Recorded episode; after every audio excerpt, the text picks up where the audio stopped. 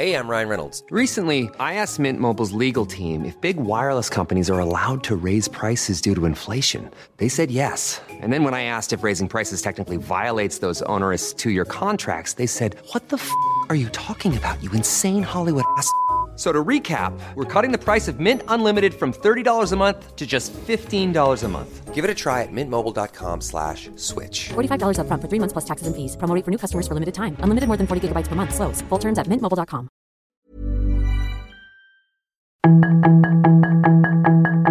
Tarde a tarde, lo que necesitas saber de forma ligera con un tono accesible. Solórzano, el referente informativo.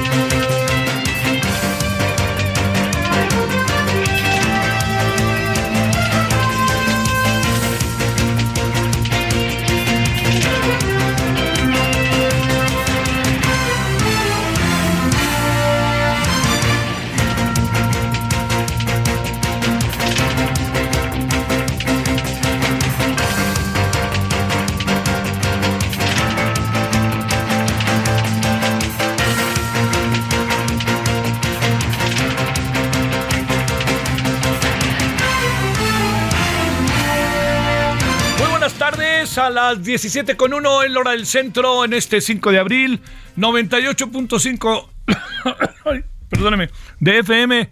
Estamos en Heraldo Radio. Su servidor Javier Solórzano le saluda con gusto y espero que tenga un buen miércoles y una buena, un buen jueves, viernes, sábado y domingo santos. Si lo puede tomar y tiene usted la posibilidad de tomar el- la vacación, eso suena verdaderamente este, interesante y padre. Bueno, le agradezco su participación en nombre de todas y todos. Le reitero, servidor Javier Solórzano le saluda, deseando que pueda tomar eh, un poco de aire y que pueda hacer lo que quiera, que se divierta. Ya sabe nomás, cuidado, cuidado, cuidado, por aquello, ¿no? Por todo aquello de que luego resulta que este, pues no, no hay nada como el conductor designado o conductora.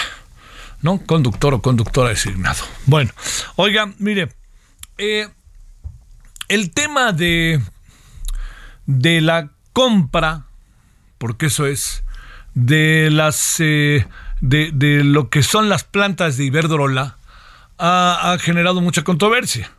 Porque el presidente ha decidido llamarle a eso, ha designado eso como eh, una, na- una neonacionalización o algo parecido.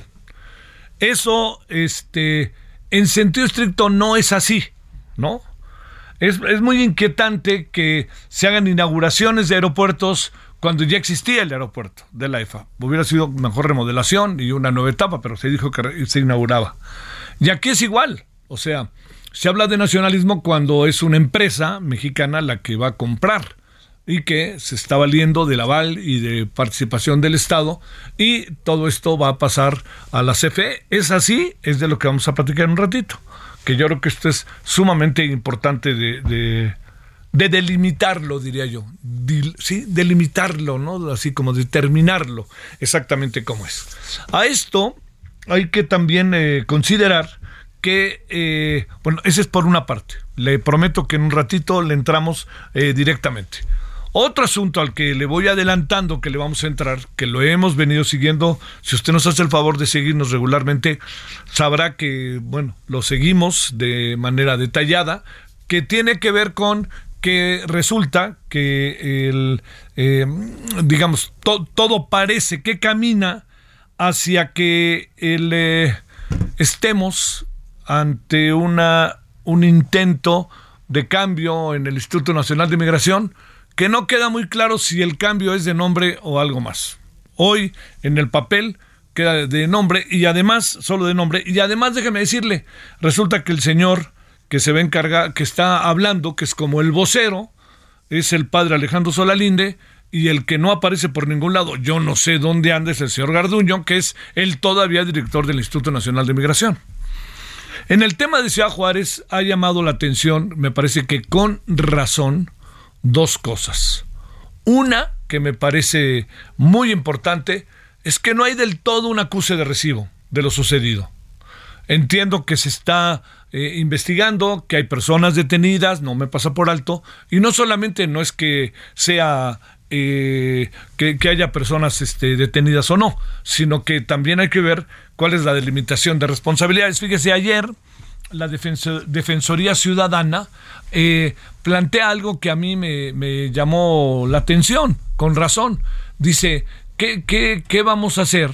O sea, ¿qué será de nosotros en términos de detener a un este a, un migrante el migrante acusado directamente de ser este el que propagó el incendio todo el mundo lo señala ese es este lo que se sabe pero también tomar en cuenta que en el fondo el migrante que eventualmente empezó el incendio, que eventualmente empezó el, incendio, yo le diría que es muy importante que no lo perdamos de vista lo que le estoy planteando, es una víctima es una víctima, es un hombre que estaba en una cárcel, este, siendo un migrante, es un hombre de muchas, muchas cosas que pasaron, hombre.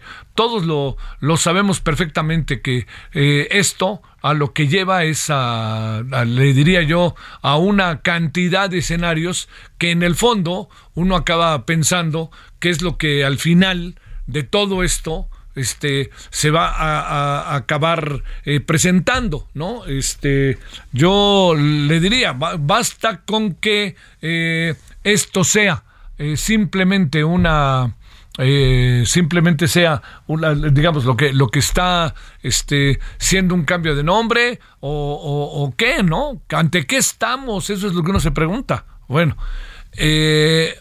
¿Qué hacemos con la persona que presuntamente empezó el incendio? Si es una víctima, es un hombre que, que, digamos, em, eh, protestó porque no, no les daban ni agua, ¿no? Entonces fue una defensa, oiga, al extremo, al extremo, no le demos vuelta, al extremo. Pero lo que sí le digo es que más que cualquier otra cosa, lo que queda clarísimo es que lo que se hizo, lo que a la detención, tendría que tener, eh, digamos, como un, fundamento y un sustento muy distinto de lo que estamos ahora este, hablando. Y yo creo que, a ver, ¿qué hacemos? Se lo pregunto en serio, ¿qué hacemos con esta persona venezolana que empezó el incendio? ¿Qué, hacemos? ¿La, metemos a la cárcel? ¿Le decretamos 40 años de cárcel? Cuando en el fondo también era una víctima y fue una forma de protesta por el trato que les daban. Ahora, llevó la protesta al extremo, pero ¿es eso lo que tenemos que hacer con él como Estado? Como aparato legal. Créame que no tengo muy claro, porque eh, no, no, no, tampoco voy a entrar en este terreno de defenderlo este, a capa y espada, ¿no? Porque al fin y al cabo su protesta provocó una gran cantidad de fallecimientos, ¿no? Este, no el suyo, por cierto, ¿no? Entonces, todo eso hay que verlo, pero es una víctima, por favor, es una víctima, no, eso no lo perdamos de vista. Pero esto también no obsta para que se asuman, que, ataque, que se vean las responsabilidades que tuvo respecto a esto. Eso que le estoy planteando es una de las cosas que hoy a mí me parece como muy importante revisar, ver. Así, revisar y ver. Bueno, este asunto lo colocamos como otro de los de focos rojos. Vamos a hablar de eso al ratito porque los migrantes están entre la espada y la pared, no nos hagamos, y la vida no ha cambiado. Y también ha habido más, este, eh, nos han violentado en otros centros migratorios, como estado documentado. Bueno, eso. Yo, yo creo que estos dos temas nos van a, acompañar estos días.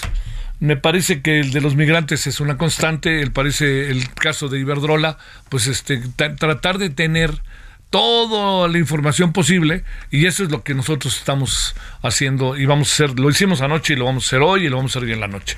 ¿Por qué? Porque le voy a, decir algo a ese respecto que me parece importante que, lo contemplemos. Eh, eh, ¿Es nacionalización o no? Ese es el asunto. Y segundo, ¿realmente esto garantiza que no va a subir el precio de la luz o no? Y luego, otra cosa que he escuchado y que he leído, nos está vendiendo Iberdrola, Iberdrola está vendiendo chatarra, eso dicen. No son las energías limpias. No las estaciones, las plantas que tienen no son de energías limpias. Todo esto, no sé qué piensa usted, pero sí que nos da todo un escenario que otra vez tendremos que revisar.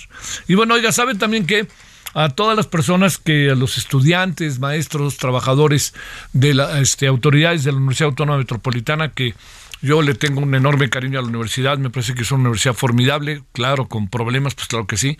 Hoy vamos a volver a entrar al tema de la UAM. Ya hablamos con el rector de la Universidad Autónoma Metropolitana Xochimilco, hoy vamos a hablar con una profesora también de la UAM Xochimilco para ver por qué está cerrada la UAM, ¿no? Y qué es lo que puede hacer para que se abra cuando hay anuncia, hay, hay este, denuncias de abuso eh, en contra de mujeres. Y yo creo que esto hay que colocarlo, diría yo, insistiría, en, el, en, los focos rojos de nuestra honorable sociedad. Bueno, aquí andamos, yo le agradezco que nos acompañe, yo espero que el jueves y viernes la pase muy bien. Si ver Iztapalapa, váyase, ya sabe que luego resulta que en la tarde llueve, pero váyase con gorra y todo, porque sí, el sol está, hoy el sol ha estado, yo caminé varias calles hoy, hoy sí se sentía el sol, pero en serio, ¿eh? mucho, mucho sol para que no pierda usted de vista ahí lo que lo que nos puede pasar. Este, así que tenga cuidado. Bueno, vámonos, si le parece, a las 17 con 10 en la hora del centro. Vamos a hablar de Iberdrola y qué mejor que hacerlo con Miriam Grunstein, a ver si es nacionalización o no, a ver qué nos dice Miriam. ¿Sale? Solórzano, el referente informativo.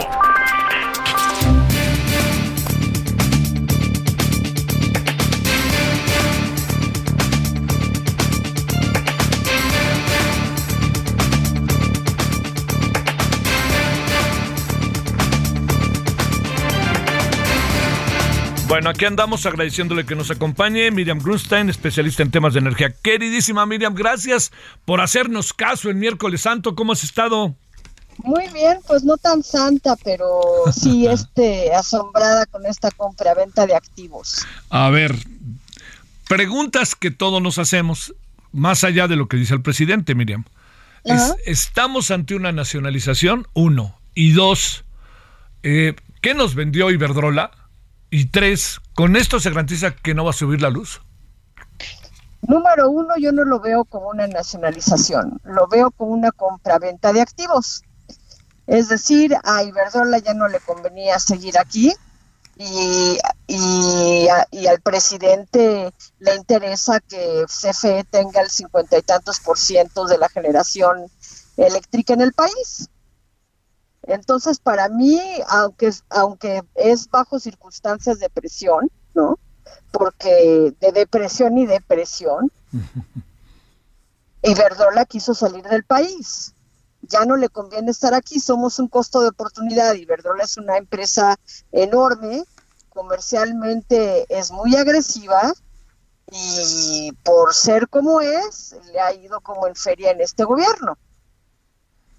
Anteriormente, por el tamaño de la empresa, por la calidad del servicio, se le pagaba muy bien. Este gobierno ya no le quiere pagar, ya no quiere renovar sus contratos de transmisión, ya no le conviene estar aquí. Además, tiene una agenda de descarbonización que le obliga a enajenar sus centrales de ciclo combinado, que es principalmente lo que enajenó. Se quedó con sus con el 20% de su generación a partir de energía eólica, me parece. Pero no es una nacionalización. La, nacionalización ocurre cuando hay una, casa, hay una causa de interés público y es forzosa. Iberdrola no ha dicho que lo forzaron, que lo convencieron, que es diferente, ¿no? No podemos compararla, por ejemplo, con la expropiación bancaria, no la podemos comparar con la expropiación petrolera.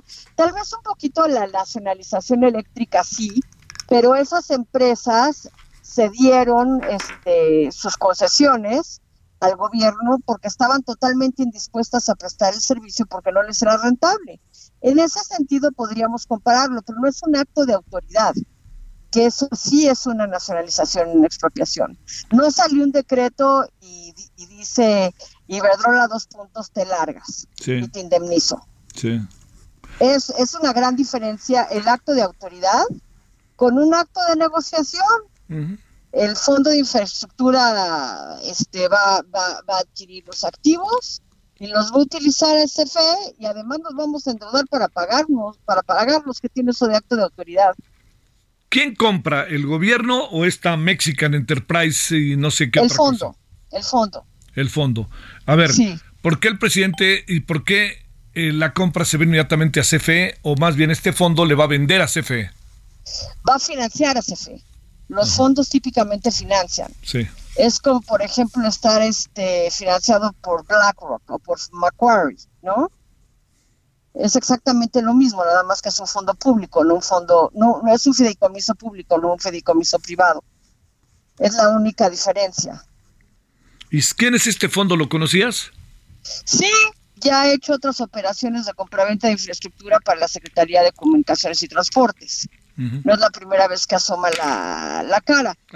Este es un acto este, de, de acumulación de tensiones políticas y comerciales, ¿no? y, y, es curioso porque sucede poco después de que Ramírez de la O se reporta que Ramírez de la O, de la o dice que por las consultas públicas Bartlett se tiene que ir. Y cuando yo vi esa noticia dije, a ver quién se va primero. Oye, ¿qué nos vende o qué le vende al fondo este Iberdrola? ¿Le vende lo mejorcito de la corporación? ¿Qué no, es lo que le vende? No, Iberdrola era así como buenos españoles, no dan, no, no dan paso sin botín, ¿no? En lugar de guarache. Sí. Eh, Iberdrola es una, es una empresa con una astucia comercial muy filosa. Y sabe que sus centralitas están añosas, algunas tienen 25 años, son de ciclo combinado, el ciclo combinado que es este gas, principalmente, y otro combustible están saliendo de moda. Todo el mundo tiene agenda de descarbonización, todo el mundo tiene ESG, todo el mundo tiene las instituciones este, financieras encima. El Banco Mundial está dejando de financiar este, proyectos con base en, en combustibles fósiles. Y además el presidente no los puede ver ni, el, ni en pintura, hay Bartlett. Entonces, ¿para qué me quedo donde no me quieren si en otras partes del mundo puedo tener mucho éxito comercial? Claro, y hasta me van a hacer caso y me van a tratar bien y van a respetar la ley. Exactamente, entonces, eh, si vamos a suponer que Iberdrola iniciara, iniciara una, con, una controversia, un arbitraje de inversión, de inversión, ¿no? Sí. Le saldrá carísimo y no le conviene. Ellos se van con sus 6 mil millones de dólares, que ojo, es una cantidad presuntiva. Porque estos contratos, ¿cuánto tiempo lleva vendiéndose Banamex, Javier? Uf, un rato, ¿no? Pues ya van para el año y cacho, ¿no? Sí, más, un poquito más. Vas, el, Va como un año y medio. Un año exactamente. Y medio. No son operaciones que se cierran, o sea, Banamex ni comprador tiene todavía, ¿no? Y el gobierno todavía se puede retractar. Vamos a pensar que esto no se ha cerrado para, para las elecciones y gane quien gane, dice yo, ¿no? Puede suceder, ¿eh? Sí. Oye, porque, eh, va a porque bajar. No es porque no, no es ir a la miscelánea a comprar un gansito. No, no, no, no. Oye, eh, es una compra, entiendo de conveniencias mutuas, todo lo que quieras, pero es una Sí. compra que a nosotros, sociedad mexicana, nos conviene, nos va a ayudar a que no suba la, la luz, nos va a ayudar No. a que no sirva este, ¿no? A, a largo plazo no, porque la única manera que tiene CFE de no aumentar las tarifas es inyectando recursos públicos. Depende de muchísimo de, de- de la operación y el mantenimiento que se le dé a las centrales, Sí. ¿no? Y, y Iberdrola le da, le da buena operación y mantenimiento a sus centrales, tanto así que son comprables, aún a pesar de que no, pues, no son ancianas, pero tampoco es el último grito de la moda, ¿no? No son centrales de vanguardia lo que nos están vendiendo, ¿no? ¿Qué va a acabar? O sea, esta es una operación ya hecha. Perdón, este, Bueno, te lo vuelvo a preguntar. pactada. ¿Mande? Pactada. Pactada. Pero entra, bueno, no es un contratito, son muchos, Sí. ¿no? Yo, yo he visto con- contratos de compraventa de activos y falta que se haga un due diligence, una auditoría, bueno, descomunal.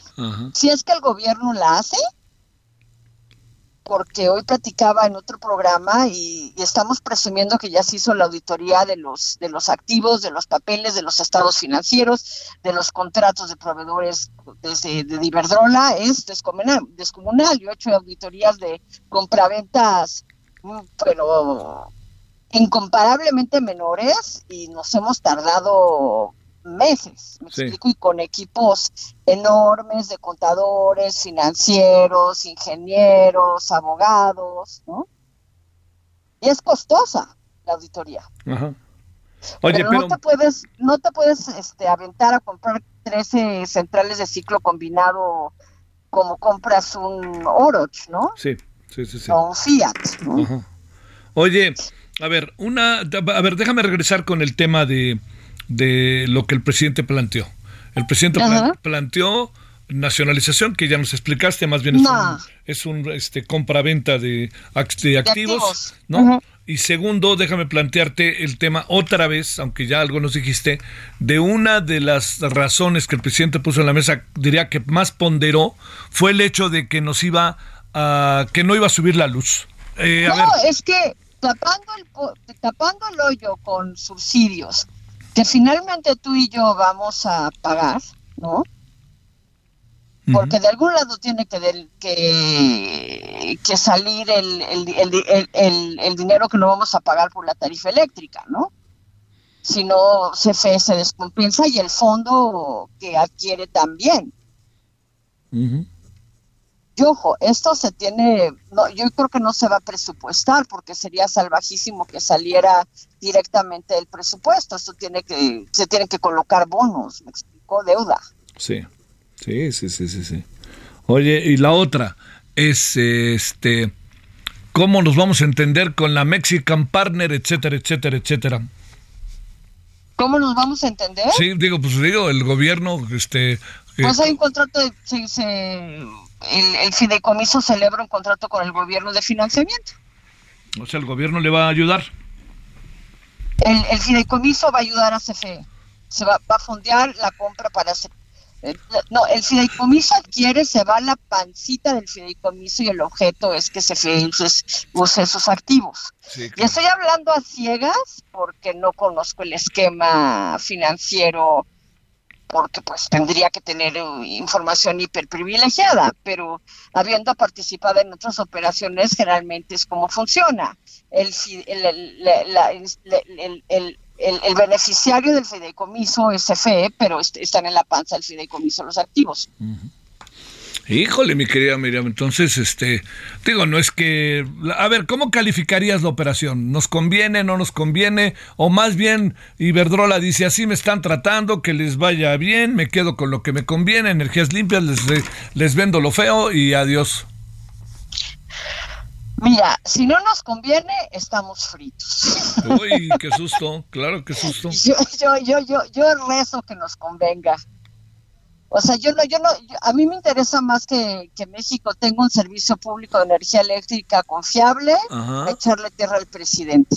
Sí, yo también, explico? yo también, yo también. No, digo, es que lo he dicho mil veces, porque a veces me dicen, Miriam Grunstein, ¿tienes algo contra CFE? Le digo, yo no tengo absolutamente nada con CFE. ¿Por qué? Porque cuando las cosas se pongan realmente feas, es la única empresa eléctrica que no nos va a abandonar. Híjole. To- todas las demás pueden salir por patas de México. La única que no se va a salir con que no va a salir con patas va a CFE, va a ser Sí. CFE. Entonces, yo como mexicana tengo un especial interés en cuidar a CFE. Sí. Y sí me preocupa que, que CFE de repente no pueda este, con la operación y mantenimiento y con el servicio de esas centrales. Y además, la generación es tan solo el inicio de la cadena de valor de la electricidad, Javier. Necesitamos transmisión y distribución porque Sí. si no, no no va a llegar a las industrias, y no va a llegar a los servicios, no va a llegar a los hogares y va a ser una compra catastrófica.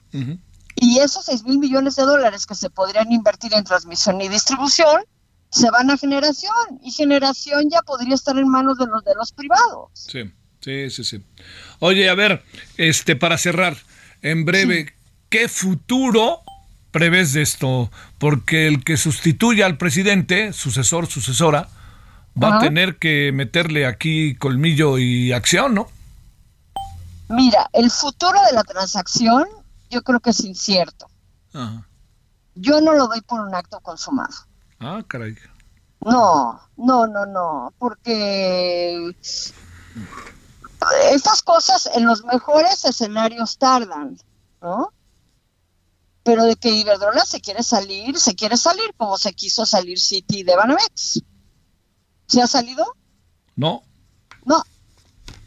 Ujú. Ay, no son buenas noticias, ¿eh? No,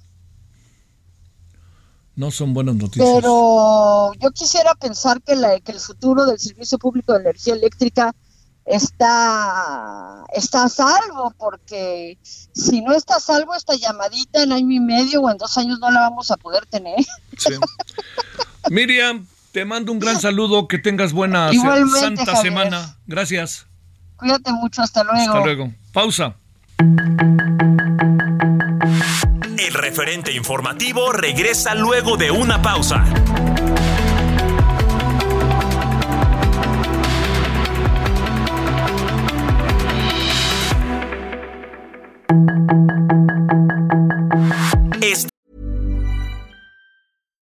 Millions of people have lost weight with personalized plans from Noom, like Evan, who can't stand salads and still lost 50 pounds.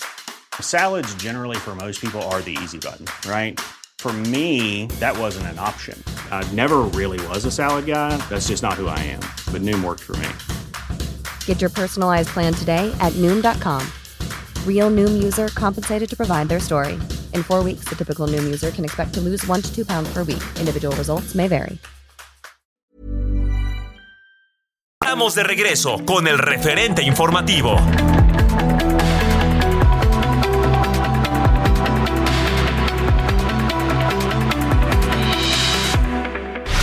En el referente informativo le presentamos información relevante. López Obrador despotrica el INAI y defiende su tesis en la mañanera. Inflación a la baja por segundo mes consecutivo, se ubica en 6.85%. Verónica Sandoval rinde protesta como vocal ejecutiva del INE en Sonora. Secretaría de Salud seguirá aplicando vacunas contra COVID-19 en Semana Santa. Inversión fija bruta presenta su primera contracción del 2023. Semana Santa dejaría derrama económica de 160 mil millones de pesos para México. Pide Trump a republicanos recortar fondos al FBI. Reportaron una mujer armada con rifle en la Torre Trump de Chicago. En Estados Unidos aprueban ley que prohíbe las cirugías y tratamientos de cambio de sexo en niños. Sus comentarios y opiniones son muy importantes. Escribe a Javier Solórzano en el WhatsApp 5574 50 13 26.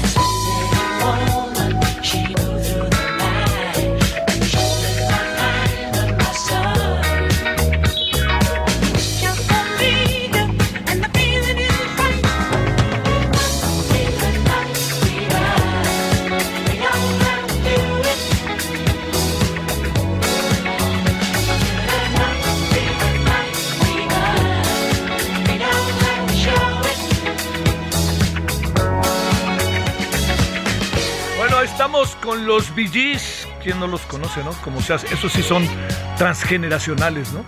Bueno, esto es la muy famosa canción que se utilizó en este en la fiebre del sábado en la noche. ¿Recuerda usted la película?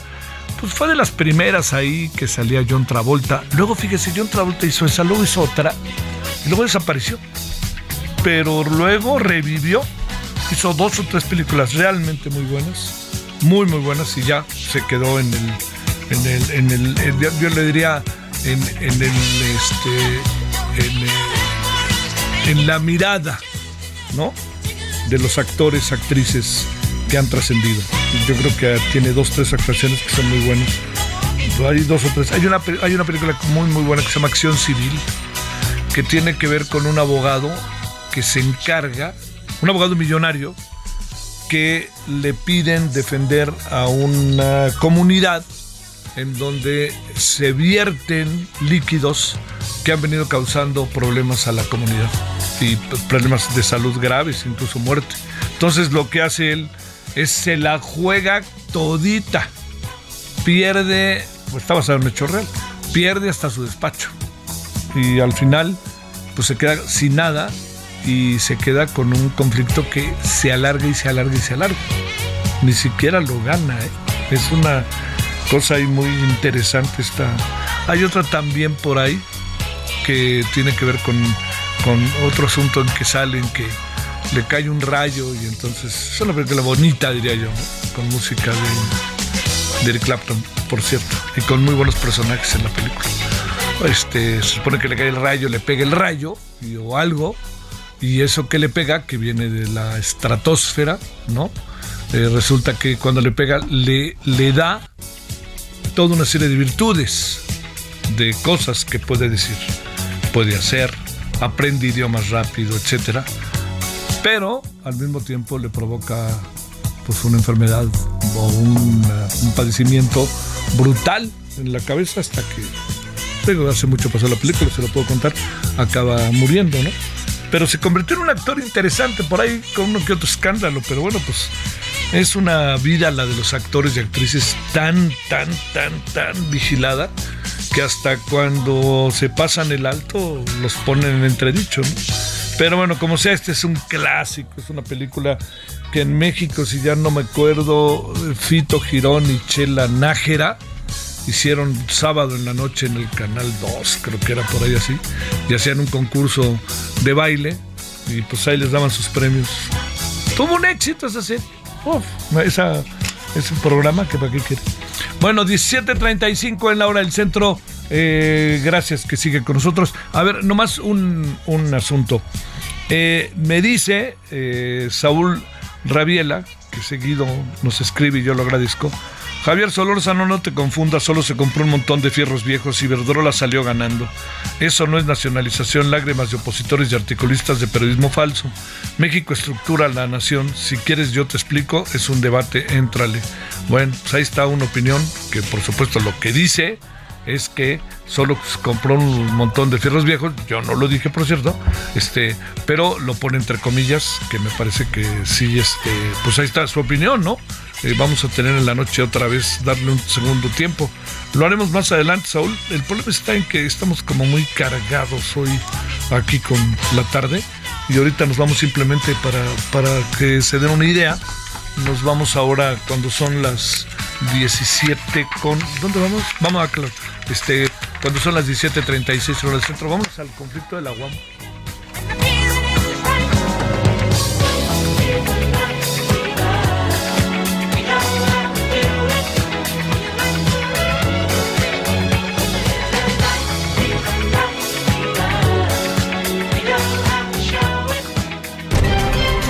Solórzano, el referente informativo.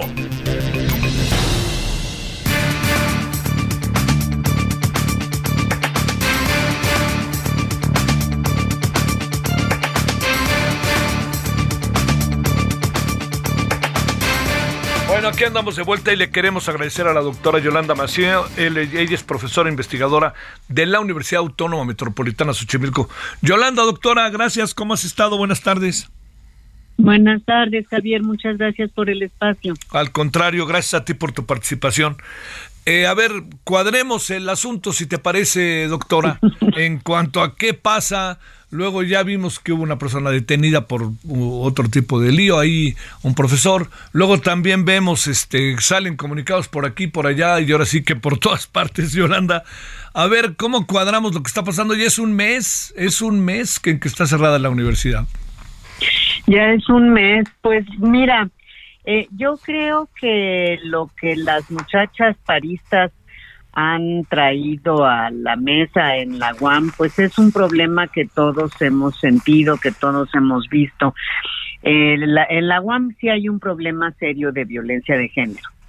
Eh, que padecen sobre todo las alumnas, pero no nada más las alumnas, también maestras, profesoras.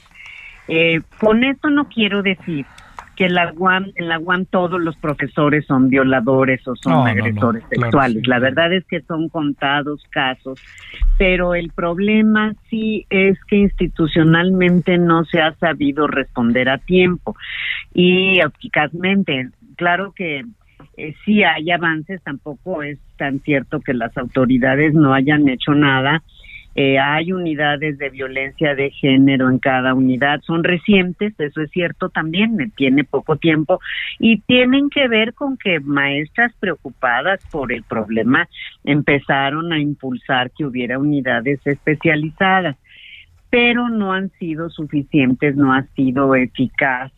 Eh, entonces sí hay mucho por hacer. Eh, a mí me impactó mucho cuando empezó este problema, bueno, platicando con colegas maestras. Por cierto que yo soy egresada y yo te llegué a ver en los pasillos cuando eras maestro allí hace un chorro de años. Híjole, Eh, híjole. Sí, hace mucho.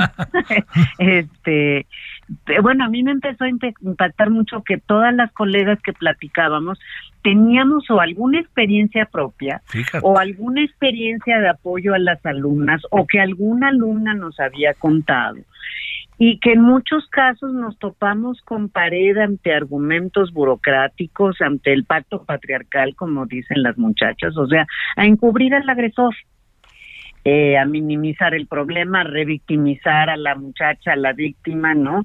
Eh, es común también eso, desgraciadamente.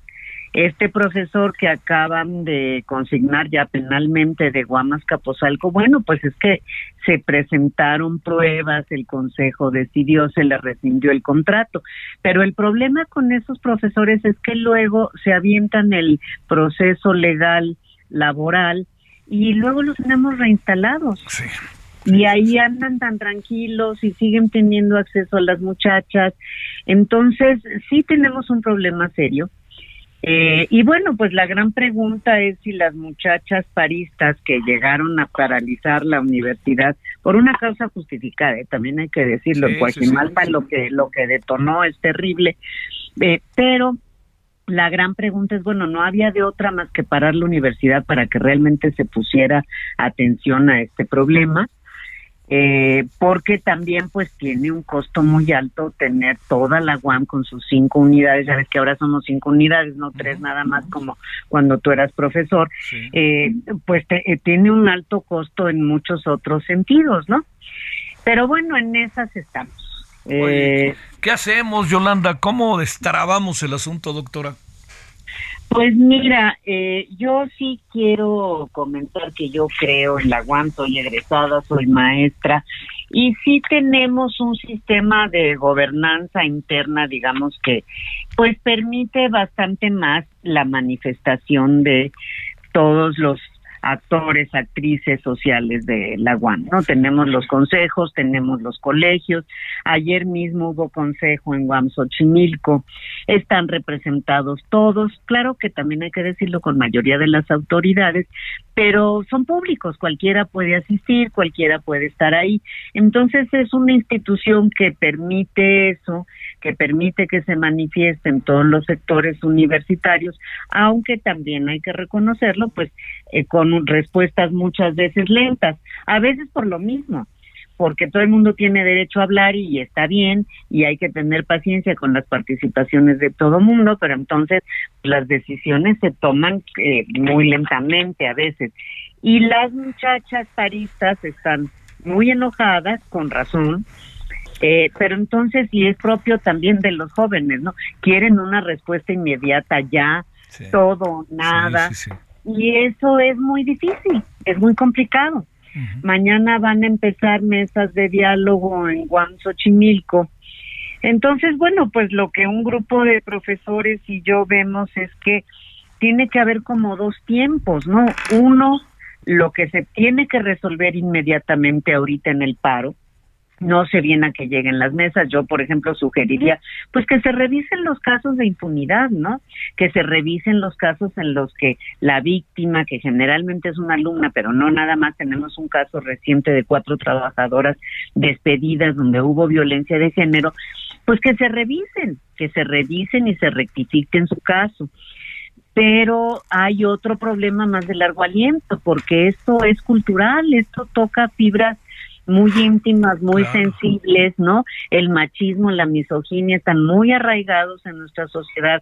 Claro que la UAM pues los presenta en trabajadores, en alumnos, en maestros Y combatir eso no es de la noche a la mañana, no es tan sencillo. Eh, ayer se discutía en el, en el Consejo si van a ser obligatorios los cursos de género, por ejemplo, para, para ser consejero divisional, de qué tanto se le va a hacer caso a los cursos, eh, en fin. Y la otra parte es que, bueno, además se tiene que demostrar, a la víctima le piden pruebas la otra parte es que la UAM no es un ministerio público. La UAM puede sancionar en la medida de sus de su ámbito universitario a quien se le compruebe violencia de género pero ya el asunto penal es otra cosa, ¿no? Que es lo que pasó con este caso reciente de un profesor. Eh, ha generado muchas simpatías el movimiento de las muchachas paristas, porque pues como te comento, todos sabíamos del problema. En muchos casos, a mí me han tocado varios, se ve que la respuesta institucional no es suficiente, cuando en el mejor de los casos, cuando no, pues injusta, ¿no? Eh, entonces sí hay preocupación. Creo que es un reto interesante. Eh, ven viendo a las muchachas paristas dialogar con el rector de Xochimilco el lunes, bueno, pues ves que se atraviesan el problema de género, claro, pero también el problema generacional, pero también el problema pues de la precariedad en la que muchos de nosotros, o sea, tener un lugar en una universidad pública ahorita todavía es un privilegio, pero aún así, pues muchos de nuestras estudiantes, de nuestros estudiantes, hacen un esfuerzo económico brutal. Algunos trabajan, sus familias se sacrifican con tal de que saquen una carrera. Entonces hay, se atraviesa el problema generacional de desigualdad socioeconómica, de autoridad, claro, de, de luchas de poder, ¿no? Pero entonces, pues los movimientos estudiantiles luego tienen esa virtud, pueden ser caóticos, no son puros, claro, como ningún movimiento social, pero simbran, ¿no? Simbran estructuras que estaban ahí, pues anquilosadas. Entonces, creo que en ese proceso está la UAM. Y pues yo tengo fe en que nuestras propias estructuras de gobernanza interna, nuestras propias comunidades, que como decías, pues todo el mundo se está manifestando. En general no, no hay nada eh, contra la causa que enarbolan las paristas, ¿no? El problema es el cómo.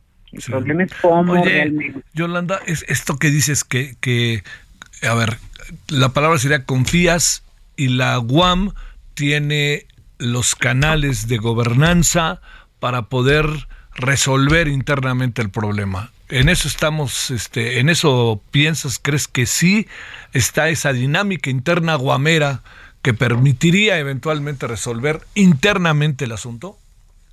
Creo que sí, creo que sí, creo que es un proceso complejo, creo que es un proceso que va a requerir de mucha tolerancia, de mucha paciencia, de mucha pluralidad, pero sí de tener claridad que la violencia de género no debe ser tolerada, no debe ser metida debajo de la alfombra como algo que todos volteamos para no ver, ¿no? Que las muchachas tienen derecho, como lo están enarbolando ahorita, pues a ir a una universidad donde se sientan seguras, ¿no? a no tener miedo de denunciar porque les va peor si denuncian. Creo que en eso tienen toda la razón. Eh, entonces, bueno, el problema es el cómo. El problema es el cómo. Creo que en eso estamos embarcados. Yo, qué bueno que esta entrevista fue hoy porque hay algo de optimismo porque, bueno, el lunes se dio el primer encuentro de nuestro rector con las alumnas paristas. Ayer hubo un consejo académico de todos Xochimilco que, que él trató el problema donde hubo, pues, puntos de vista divergentes, claro que conflictos, gritos y sombrerazos, pero también una voluntad de, de sacar esto adelante de la mejor manera posible. Y mañana hay la primera mesa de diálogo. Entonces, todo esto, pues, abona el optimismo, digamos, ¿no? ¿Cuándo volvemos a hablar con ustedes, eh, doctora? Pues cuando quieran, este, vamos Pero digamos, ¿cuándo supones que puede haber más elementos para a ver si se dieron pasos hacia adelante? Pues mira, en Xochimilco creo que vamos bien. Xochimilco y Cojimalpa son las que ya abrieron diálogo. Claro que es conflictivo, claro que es difícil, pero eso fue un gran paso. Claro que hay que cuestionarse, bueno, un mes para que se abra diálogo, un mes con la universidad parada, con el alto costo que esto tiene, porque pues somos una universidad pública, vivimos de los impuestos de la gente. Tenemos un compromiso social de regresar eso que nos da la sociedad con eh, profesionistas de bien formados, con, cuadros especializados, con conocimientos, con compromiso social. Entonces sí, tiene un alto costo social tener la guamparada, pero creo que eh, pese a que se llevó un mes en un proceso muy complejo lograr dialogar, pues bueno, eh, es un avance y esperemos, yo espero que en una o dos semanas haya avances, acuerdos sustanciales que permitan ya levantar el paro, ¿no? Porque sí tiene un alto costo. Doctora, pues este, te buscaremos la semana que entra y por lo pronto, en verdad que te agradezco muchísimo. Es un tema de interés colectivo, se vuelve más interesante, más importante, más, más de atención, pues para a lo mejor para algunos de nosotros, por obvias razones, pero te, te garantizo que la semana que entra te buscamos a ver qué tanto se va avanzando. Entiendo que esto va a ser lento, pero no debe de dejar de avanzar.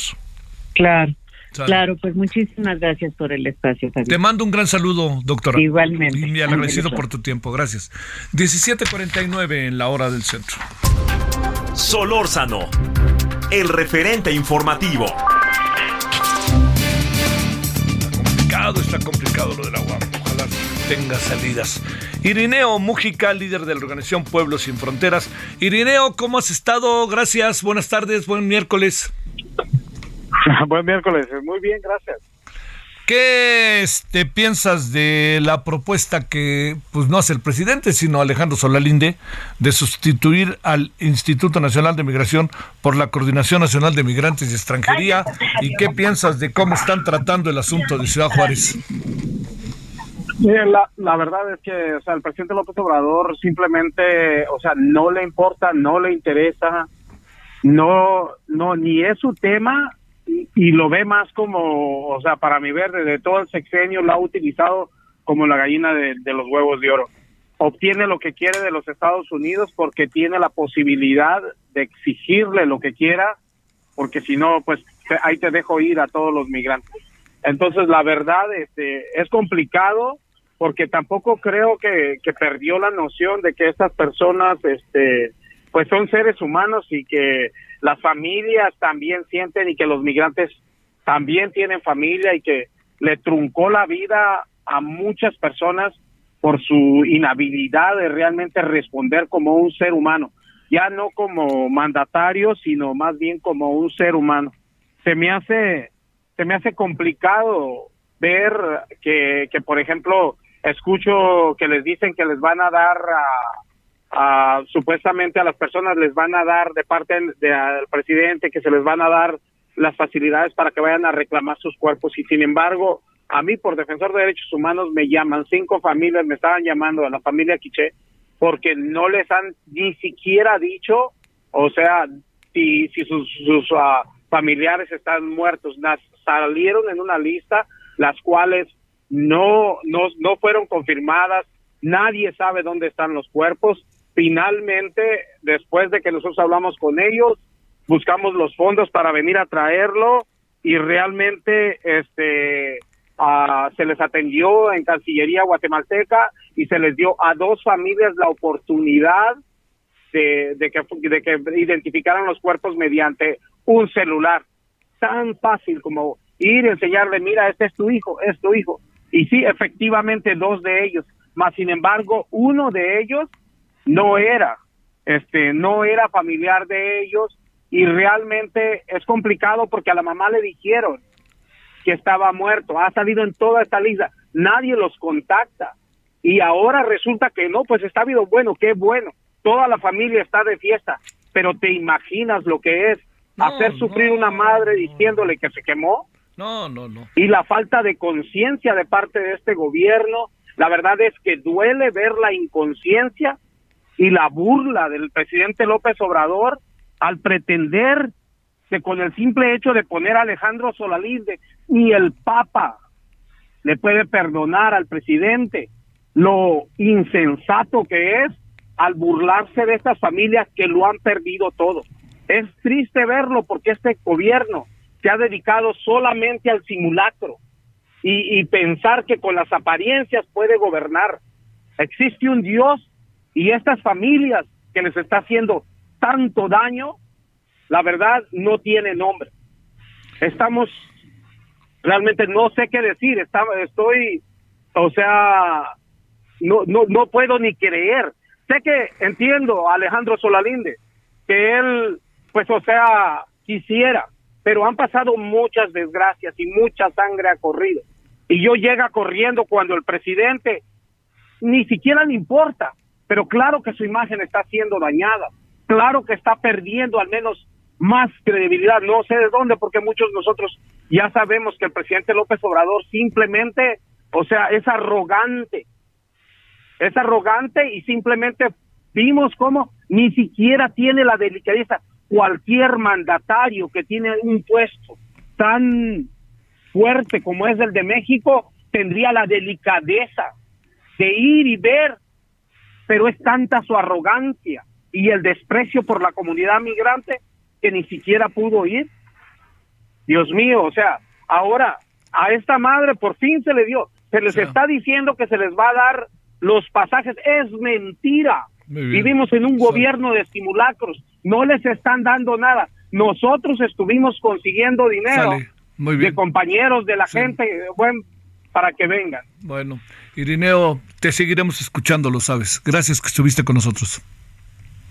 Gracias por el tiempo. Adiós.